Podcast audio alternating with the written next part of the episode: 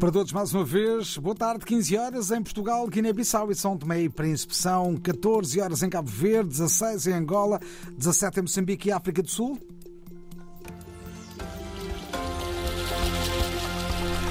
Agora as notícias com Susana Lemos. Os professores e educadores de São Tomé e Príncipe começam amanhã uma greve geral por tempo indeterminado. Exigem o aumento do salário de base para 10 mil dobras, cerca de 400 euros. Vera Lomba, porta-voz dos decentes, explica que as reuniões com os ministros da Educação e das Finanças não deram frutos, razão pela qual avançam para a greve. Vem a Comissão Intersindical comunicar a todos os professores e educadores de São Tomé e Príncipe das escolas, jardins e creches, alunos, pais e encarregados de educação de que entraremos em greve no dia 1 de março de 2024, a partir das 7 horas. Entretanto, estamos abertos para negociações com o Governo no decorrer da greve. Greve que vai afetar todos os níveis de ensino do arquipélago. Na semana passada, o Primeiro-Ministro São Tomense disse ser impossível aumentar o salário aos professores para cerca de 400 euros, como exigido pelos sindicatos. O Presidente de Cabo Verde considera que a situação dos transportes aéreos interilhas é crítica. José Maria Neves reage assim ao regresso da TACV, Cabo Verde Airlines, aos voos domésticos e à intenção do Governo de criar uma empresa para se ocupar exclusivamente das ligações entre as ilhas.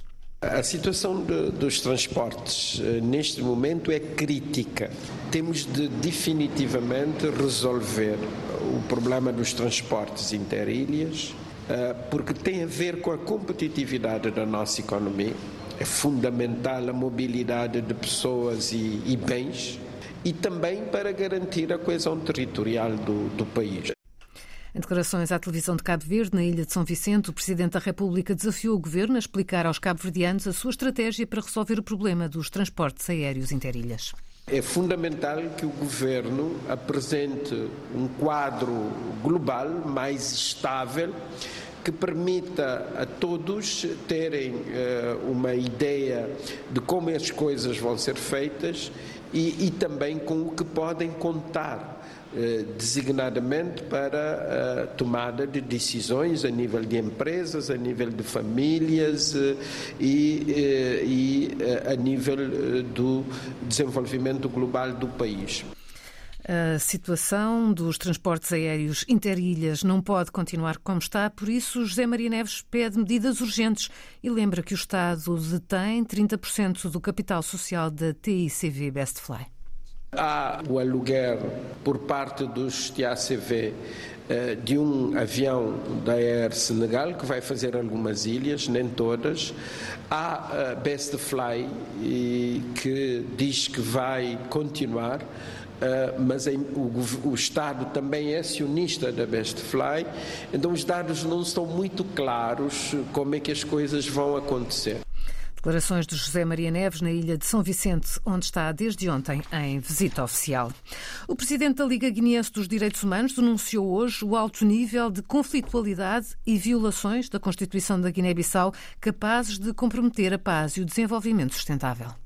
A Guiné-Bissau vive num momento extremamente difícil, ou num contexto extremamente difícil, caracterizado por alto nível de conflitualidade entre os diferentes atores políticos violações constantes da Constituição da República e dos mais elementares normas de Estado de Direito, associado à disseminação de discursos de ódios étnicos e religiosos, os quais constituem uma afronta à nossa guinendade, capazes de comprometer a coesão nacional, a paz e o desenvolvimento sustentável. Denúncias de Boubacar Touré, hoje na cerimónia em que a União Europeia, através do projeto Yanda Guiné, doou uma viatura, várias motorizadas e materiais informáticos à Casa dos Direitos. Não aumentou a violência na província moçambicana de Cabo Delgado. A garantia dada hoje pelo Ministro da Defesa, Cristóvão Chume, não houve um aumento da ação terrorista, houve apenas alguns ataques de pequenos grupos de terroristas. Eu quero dizer que não é isso que está a acontecer porque se fosse efetivamente isso, estaríamos a dizer que há distritos que estão, ou sedes distritais que estão ocupadas, sem acesso, digamos assim, das populações. O que aconteceu é que há grupos pequenos de terroristas que saíram do seu, do seu, dos seus quartéis lá na zona de Namarucia, como nós temos dito, que é a base deles, foram a Manjassuro, atacaram algumas aldeias e criaram pânico.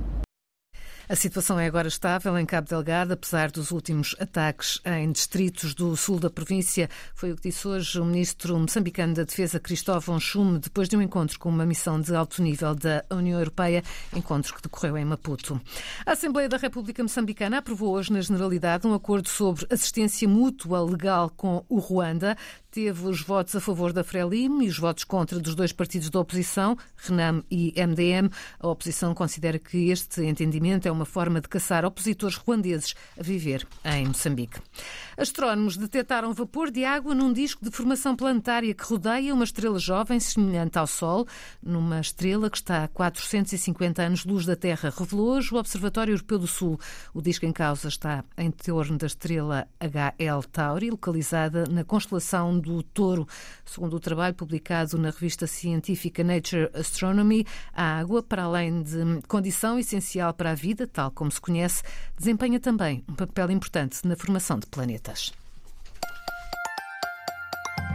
É o essencial das notícias às três da tarde, hora de Lisboa. A edição de Susana Leamos, informação em permanência também na internet. É só clicar rdpafrica.rtp.pt.